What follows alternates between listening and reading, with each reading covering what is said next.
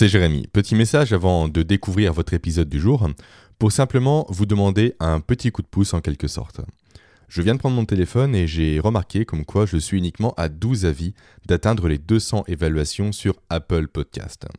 Donc si jamais vous possédez un appareil de chez Apple, prenez quelques petites minutes, si jamais le cœur vous en dit, pour me laisser un avis, idéalement 5 étoiles ainsi qu'un commentaire, pour m'aider à mieux faire référencer mon podcast. Sachant que des podcasts comme les miens, généralement, ne sont pas beaucoup mis en lumière. Merci par avance et sur ce, bel épisode. Alors, dans cet épisode de podcast, nous allons nous attaquer ensemble à une nouvelle idée reçue sur l'alimentation. À une idée reçue qui a à la fois des effets négatifs sur votre santé, sur votre organisme et sur votre cerveau, et donc fatalement sur l'expression de vos compétences cognitives. Alors, quelle est cette idée reçue cette fois-ci? Il s'agit du fait que les produits laitiers sont nos amis pour la vie.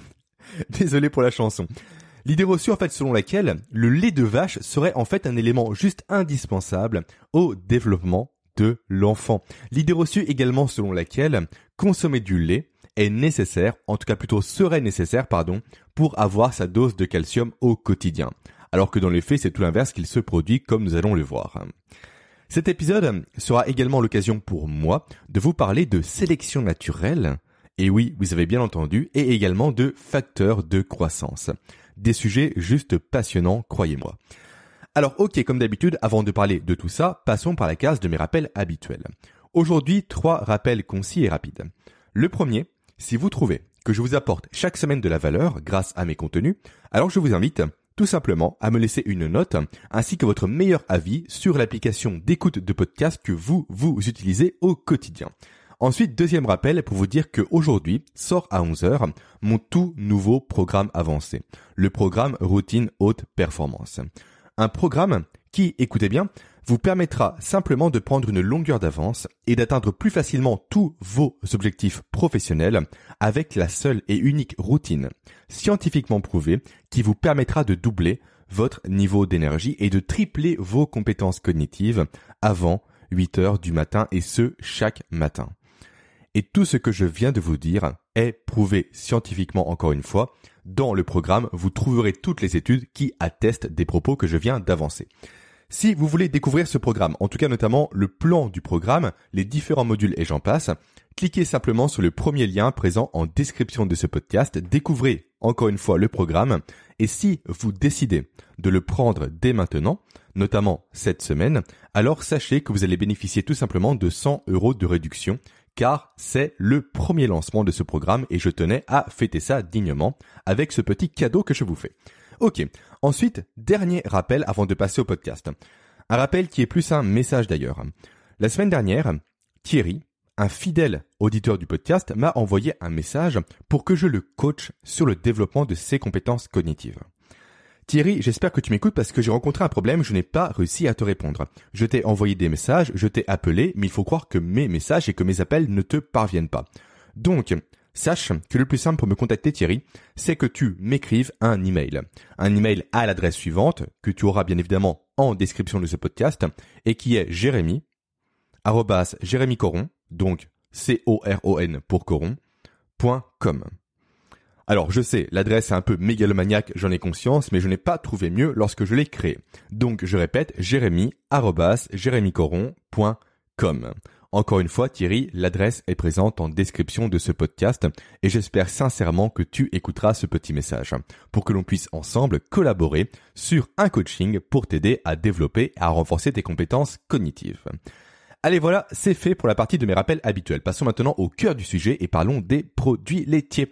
Parlons des fameux produits laitiers et voyons en quoi ces produits ruinent simplement votre santé. Et de fait, par conséquence logique et inévitable, on va dire, ruinent également vos compétences cognitives et professionnelles. Pour, pour parler de ça, pour parler de ce lien entre la santé et les performances cognitives et professionnelles, je vais passer par une petite analogie, par l'analogie des vases communicants. Mais avant de voir cette analogie, parlons déjà de la base de la base quand on s'intéresse de près aux produits laitiers et parlons plus précisément de la physiologie du corps humain. Et voyons le pourquoi du comment l'être humain n'est tout simplement pas fait pour boire du lait animal. En tout cas, pourquoi, pour être précis, deux tiers des êtres humains sur Terre ne sont pas faits pour en consommer. Ok. Alors, pour faire simple, pour expliquer pourquoi deux tiers des humains ne sont pas faits pour consommer du lait animal, il faut déjà savoir que le lait contient une molécule bien particulière qui s'appelle le lactose. Le lactose, qu'est-ce que c'est? En fait, c'est un sucre. C'est un sucre au même titre que le dextrose, que le saccharose et que quasiment toutes les molécules dont le nom se termine par ose. Alors en quoi le lactose est particulier ici? Il l'est en fait car c'est une molécule qui est relativement grosse en termes de taille. Relativement grosse au point que notre organisme doit la découper pour lui permettre de passer de nos intestins à notre sang. Comment procède notre organisme pour découper de molécules Eh bien, ce qu'il fait, c'est qu'il fait appel à une brigade spéciale en quelque sorte, à savoir la brigade des enzymes. Brigade des enzymes qui est composée de plusieurs bataillons, on va dire, et chacun des bataillons qui la composent étant spécialisé dans la découpe d'une forme de molécule. Et dans notre cas, pour découper le lactose, le bataillon qui est compétent est celui des lactases bataillon des lactases, qui est très efficace d'ailleurs, qui est vraiment même très productif, mais qui s'apparente en quelque sorte aux travailleurs SNCF, pardon, dans le sens où les lactases partent très rapidement à la retraite. partent même beaucoup trop tôt à la retraite. Effectivement, le problème avec les lactases, si je peux m'exprimer ainsi bien évidemment, c'est que notre organisme n'en produit plus une fois arrivé l'âge adulte. Et pour être précis, encore une fois, deux tiers des humains sur Terre n'en produisent plus une fois arrivé l'âge adulte. Et autrement dit, deux tiers des humains sur Terre ont donc un organisme qui n'est plus capable de digérer, de traiter et de découper le lactose. Et je reviendrai bien évidemment sur cette notion de deux tiers des êtres humains, sur ce chiffre de deux tiers, du pourquoi du comment deux tiers, plus tard dans le podcast. Ok, avant ça, voyons ce qui peut poser problème lorsque le corps humain ne peut plus gérer le lactose. Ça pose problème déjà parce que ça prouve que consommer du lait n'a rien de physiologique pour l'être humain. Ce n'est pas naturel pour l'être humain de consommer du lait animal une fois arrivé l'âge adulte. Et ensuite, ça pose problème, l'absence de lactase pose problème, dans le sens où la consommation de produits laitiers, arrivé l'âge adulte, va créer des troubles digestifs. Des troubles digestif, car vu que les enzymes chargées initialement de cette digestion sont au chômage, c'est notre cher microbiote qui va se retrouver en charge de traiter le lactose. Cher microbiote, d'ailleurs pour rappel, à qui j'ai consacré toute une série de podcasts. Et le problème avec notre microbiote, c'est qu'il n'est pas adapté de base pour faire ce travail. Du coup, il va se débrouiller comme il peut. Il va bidouiller en quelque sorte, mais il ne sera jamais efficace dans ce travail-là. Et à cause de ça, il va créer des déchets en quelque sorte. Et notamment, il va créer de la fermentation dans notre intestin et dans tout notre tube digestif. De la fermentation à partir de laquelle va se créer des gaz. Des gaz qui vont induire des ballonnements, des diarrhées, des troubles digestifs et des gaz. Tout simplement. Car en effet, les gaz produits dans le corps doivent bien un jour ou l'autre sortir du corps, c'est naturel, c'est comme ça. Et donc tout ça n'a rien de bien grave en soi, ce n'est pas dramatique. Il s'agit juste de petits inconforts au niveau digestif et intestinal. Certes, ils sont gênants, mais ils ne sont pas réellement incapacitants et handicapants au quotidien. Par contre, ce que je viens de vous donner comme information peut peut-être, je ne sais pas, hein, peut-être vous aider vous à identifier la source de vos éventuels problèmes digestifs. Donc si jamais vous avez régulièrement des ballonnements, des problèmes justement au niveau des intestins, des irritations, de l'acidité ou autre, Arrêtez les produits laitiers, si vous en consommez, durant déjà 7 jours pour commencer et voyez les résultats.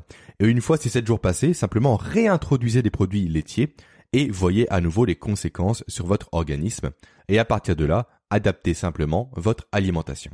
Ok, bref, tout ça pour dire, vous vous en doutez, que si j'ai décidé de faire un podcast complet sur les produits laitiers et sur leur lien surtout avec la diminution éventuelle de vos compétences mentales, de vos compétences cognitives et de vos compétences professionnelles, ce n'est pas uniquement pour parler de légers troubles digestifs.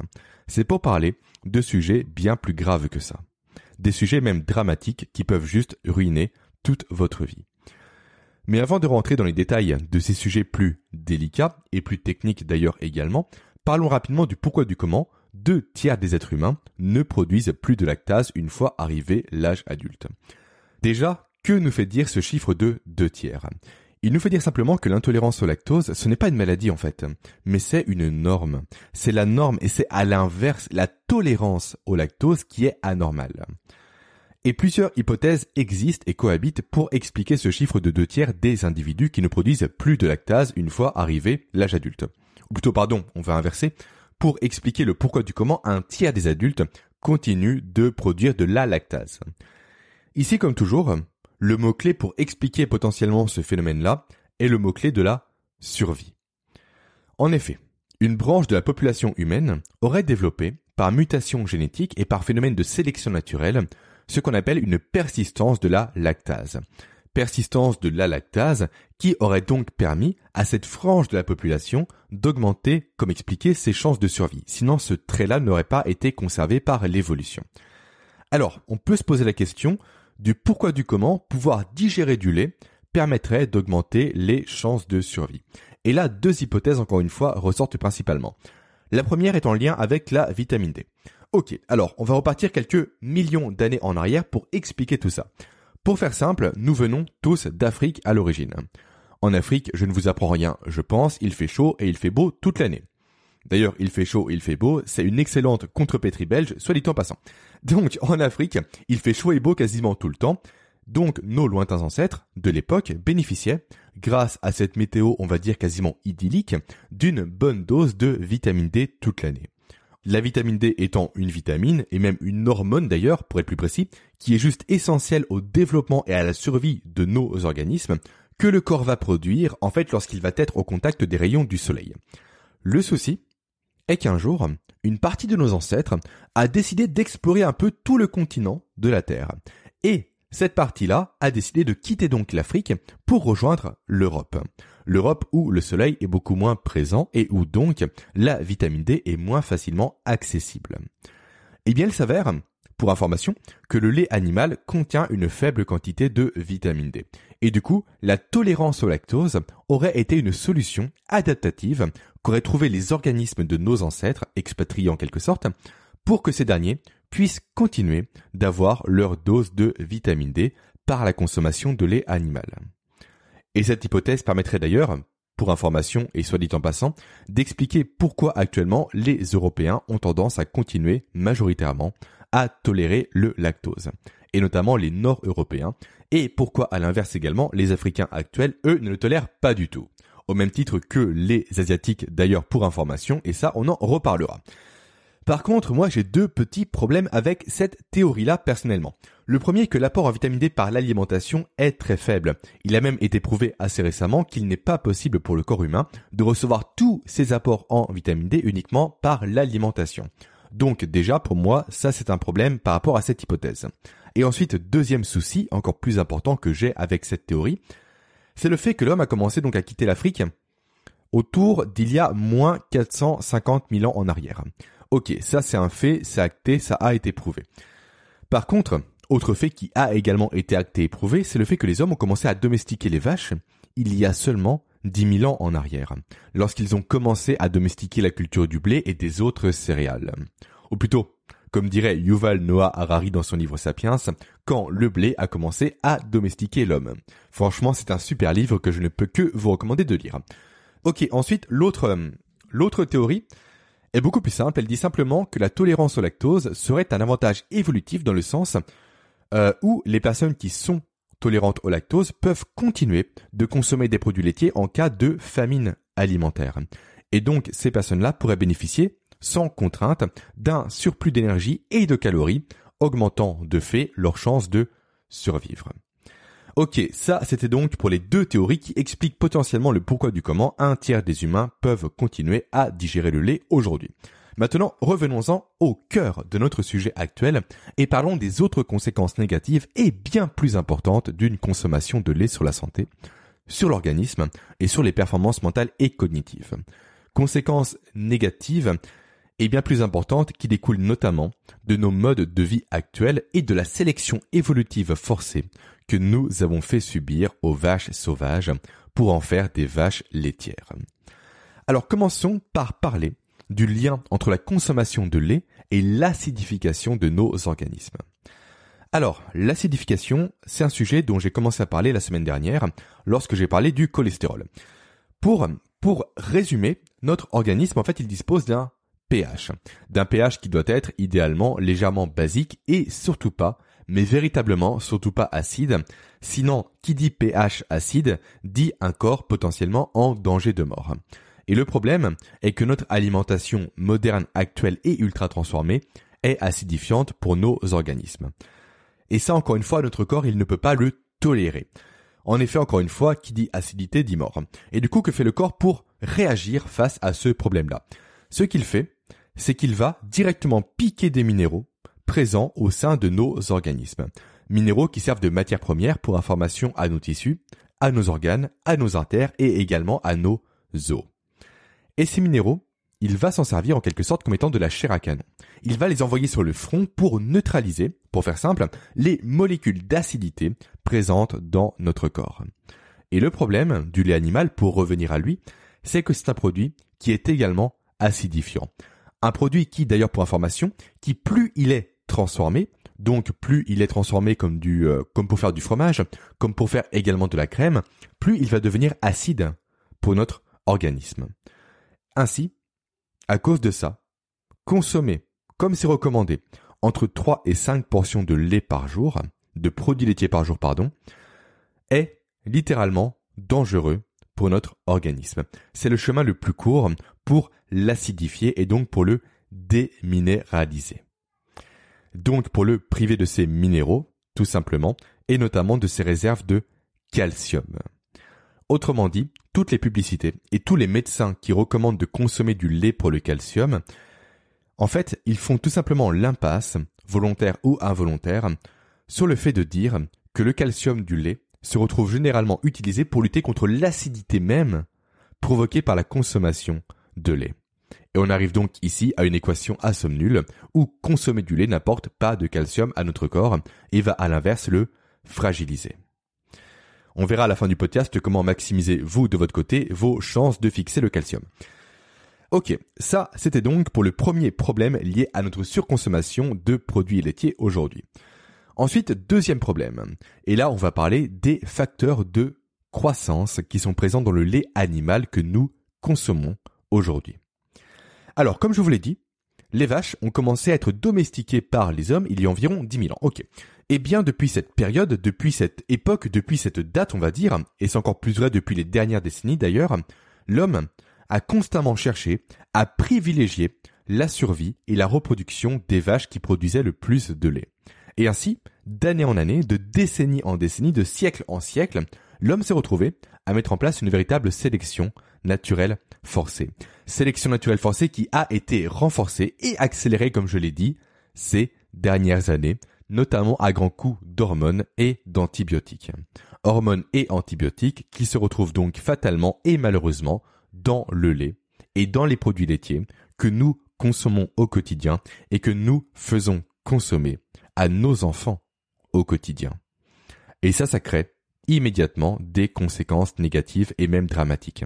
Des conséquences comme l'émergence de ce qu'on appelle l'antibiorésistance au niveau de nos organismes, autrement dit le fait que nos corps aujourd'hui sont de plus en plus résistants aux antibiotiques, car ils sont de plus en plus exposés au quotidien à ces derniers, donc par le produit laitier, par la médication, également par l'eau du robinet.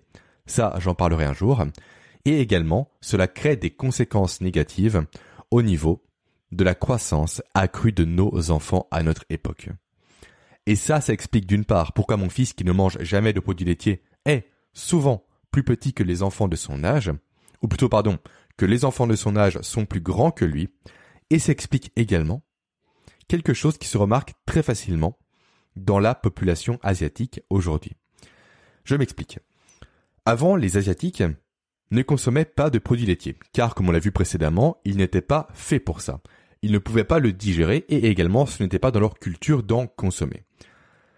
Actuellement, les générations actuelles d'Asiatiques s'occidentalisent de plus en plus et se retrouvent de fait à consommer des produits laitiers au quotidien quasiment. Et du coup, que remarque-t-on aujourd'hui? On remarque, c'est bluffant quand on le sait et quand on prend le temps de regarder et de le voir, on remarque donc que les générations précédentes d'Asiatiques sont de petite taille, alors que leurs enfants, actuels et même leurs petits-enfants d'ailleurs, eux sont de grande taille. Il suffit d'observer les touristes présents en France pour le voir. Quand on le sait, ça saute littéralement aux yeux. Où est le problème ici? Tout le monde voudrait que ses enfants soient grands, non? Effectivement, c'est quand même bien d'être grand, non? Eh bien non, parce que déjà, ça prouve que cette croissance-là n'est pas naturelle, donc ce n'est pas fait. Comment dire, l'organisme n'est pas fait pour ça, tout simplement, donc ça pose forcément des problèmes. Et également, ces facteurs de croissance n'impactent pas que la taille des gens. Ces facteurs de croissance impactent également l'accélération des cellules cancéreuses dans notre corps. Et là, c'est dramatique. En effet, l'IGF-1, donc l'hormone de croissance contenue dans le lait des vaches que nous consommons nous aujourd'hui, va se retrouver dans notre sang, ce qui va provoquer davantage de cancer et ce qui va contribuer directement au développement également de cancers que notre corps aurait pu gérer parfaitement en temps normal, en l'absence de cette croissance accélérée. Donc tout ça pour dire que même si un tiers des humains sur Terre peuvent consommer du lait animal sans problème, dans le sens où ils peuvent le digérer, eh bien, cela ne les préserve pas de toutes les conséquences négatives dont je viens de parler.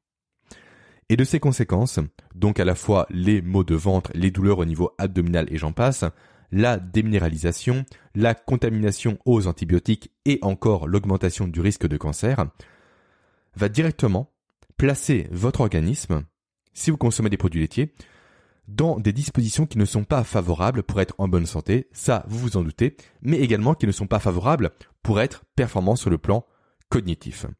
Pourquoi? Pour répondre à cette question, je vais prendre la fameuse analogie des vases communicants dont j'ai commencé à parler au début de ce podcast.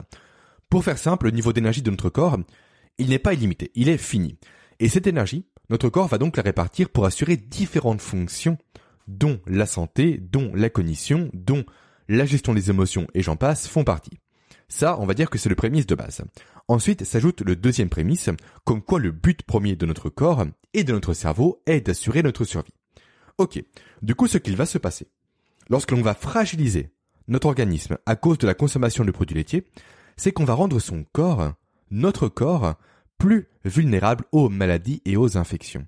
Et notre corps, fatalement, forcément, obligatoirement, il va se retrouver à devoir allouer beaucoup plus d'énergie sur la réparation des dommages qui ont été causés que sur le développement des facultés cognitives.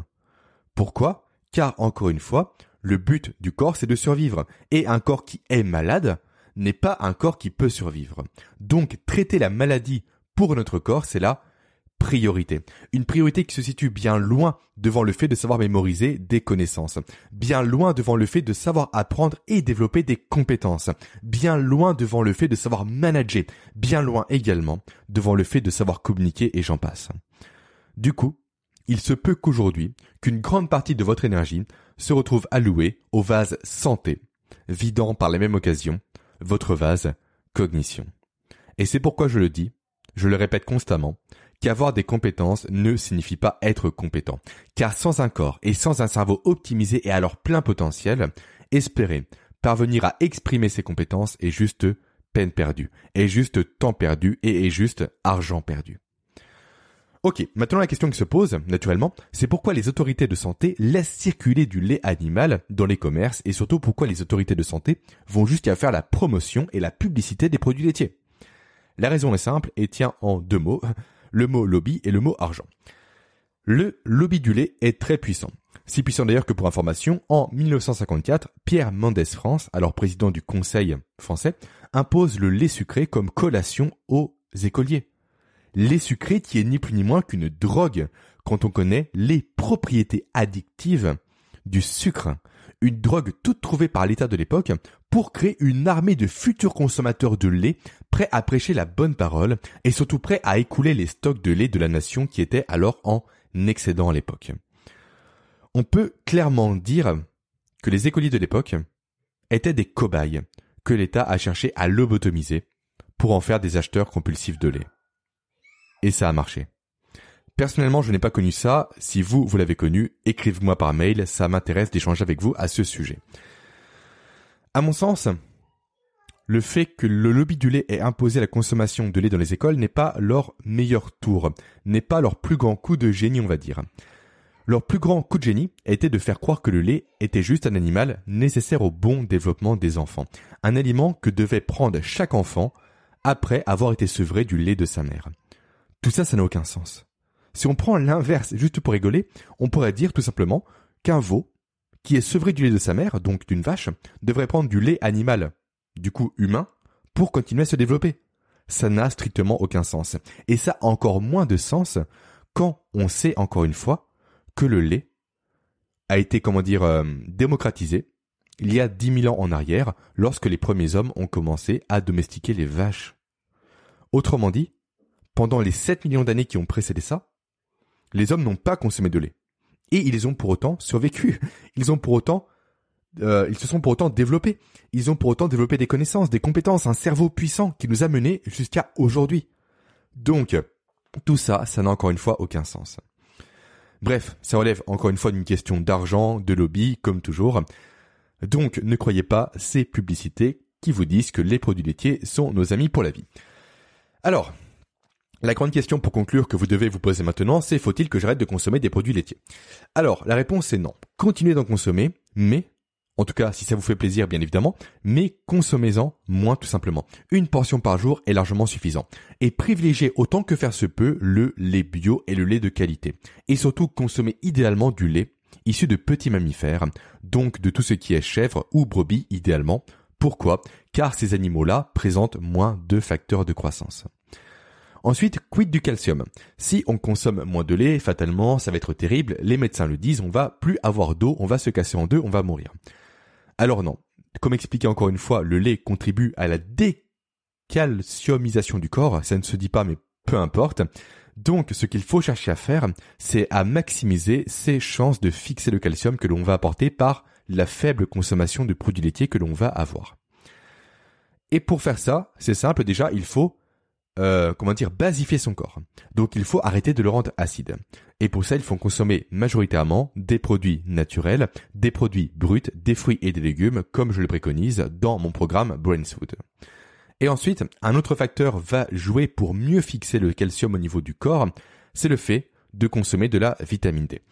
Alors certes, la vitamine D, il y en a dans les produits animaux laitiers, ça je l'ai dit, mais il n'y en a pas assez encore une fois. Donc, il va falloir que vous vous exposiez un maximum au soleil. En tout cas, à minima tous les jours pendant 10 minutes, bras nus et tête nue.